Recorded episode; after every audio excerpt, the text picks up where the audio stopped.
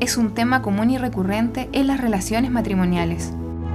Algunas personas pueden tender a enojarse más que otras, pero creo que a todos nos pasa. Es por eso que hoy te quiero preguntar, ¿te has puesto a pensar cuántas veces te has acostado enojado con tu esposo o esposa y el enojo sigue por varios días? En Efesios 4:26 dice, Además, no pequen al dejar que el enojo los controle, no permitan que el sol se ponga mientras siguen enojados. ¿Cuántas veces has dañado a tu cónyuge con alguna frase? ¿Cuántas veces dijiste que ya no harías aquello y lo volviste a hacer? Quizás hasta prometiste muchas veces no herir a tu esposo o esposa, pero sin embargo hay en ti actitudes que le siguen lastimando. Probablemente te has propuesto evitar aquellas malas palabras, gritos y no tuviste dominio propio. Supongo que muchas veces te pasa que has querido hacer las cosas bien y lamentablemente las terminas haciendo mal, te sientes pésimo contigo mismo, es decir, Eres lo que no quieres ser.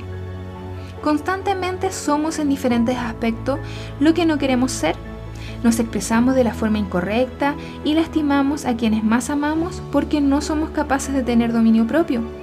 Muchas veces somos lo que no queremos ser.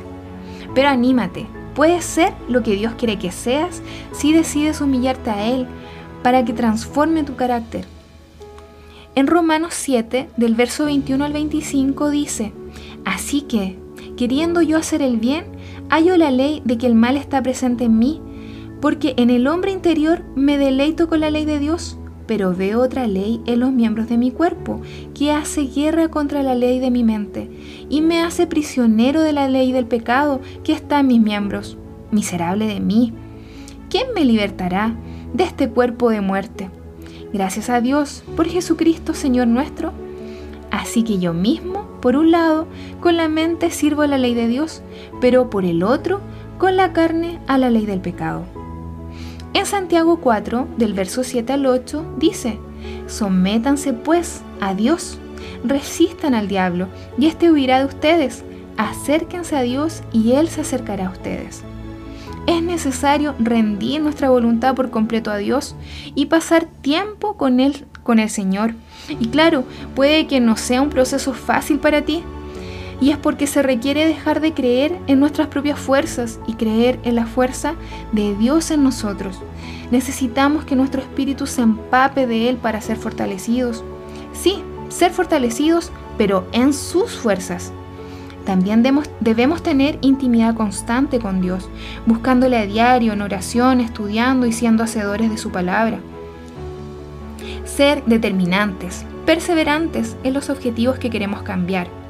Vencer aquellos malos hábitos que traen tanta frustración y daño. Es esencial no rendirnos. Quizás en algún momento nuestra intimidad con Dios puede dejar de ser constante, pero recordemos que separados de Dios nada podemos hacer. Por eso te sugiero que en una libreta o en algún lugar donde dejes notas a la vista, escribas versículos claves que te exhorten, te animen, te fortalezcan, te redireccionen a los objetivos o aspectos que necesitas cambiar. En 2 de Timoteo 1.7 dice, porque no nos ha dado Dios espíritu de cobardía, sino de poder, de amor y de dominio propio. Seamos lo que Dios quiere que seamos. Humillémonos delante de Dios. Sometámonos a su voluntad. Vivamos en obediencia a Él y así lograremos ver y vencer nuestros pecados. Siendo lo que Dios quiere que seamos, obviamente es la mejor forma que podemos ser para nuestro cónyuge. Detengamos nuestros conflictos con amor y perdón. Soy Elizabeth Núñez Parragués en Abrazados a Dios.